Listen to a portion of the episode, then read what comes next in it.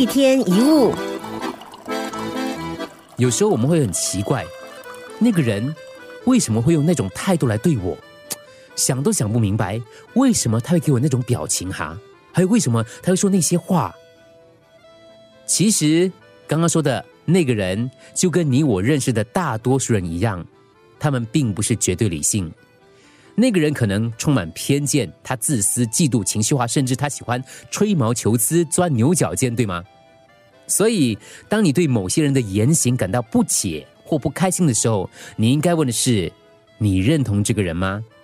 你认同他的态度，认同他的行为吗？如果你不认同，那他要怎么样又关你什么事呢？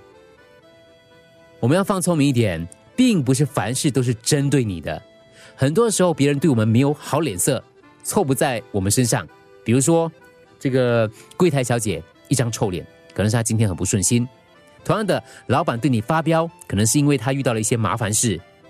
我们都有过这种经验，情绪不好的时候，即使一点小事也会触怒我们。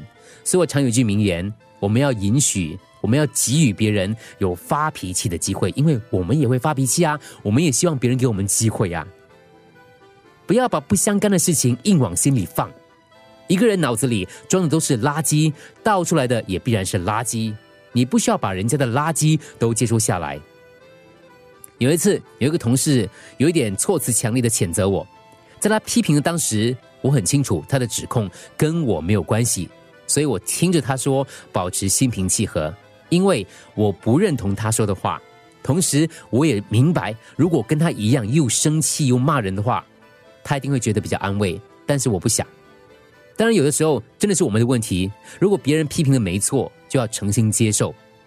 关键在于你了解自己吗？如果你了解自己，你在面对批评的时候呢，就能够判断出哪些是真的有道理，应该检讨改进；哪些不是。举个例子来说，如果有人这样说你，你头上很多白头发嘞。如果你真的是有白头发的话，那对方并不是在批评你，因为他说的没错。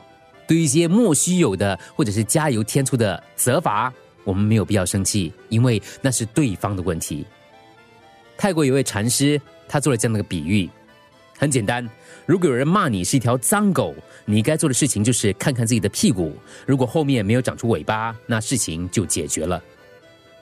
所谓是非审之于己，毁誉听之于人，毁誉都是别人的观点。